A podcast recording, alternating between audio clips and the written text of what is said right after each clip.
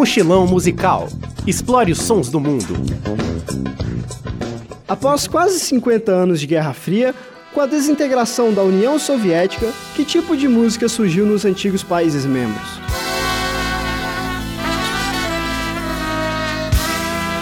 Na Ucrânia, surgiu a banda Haidamak. Fundada em 1991 com o nome de Actus, a banda fundiu folclore ucraniano a estilos como rock, ska, dub, entre outros. Cada faixa soa diferente à medida que a fusão de ritmos varia, dando uma sonoridade única e variada ao grupo. Ao assinar com a gravadora EMI em 2001, o grupo assumiu o nome de Haidamak em homenagem a uma revolta ocorrida no país no século XVIII. Conheça um pouco mais da banda com Malanka.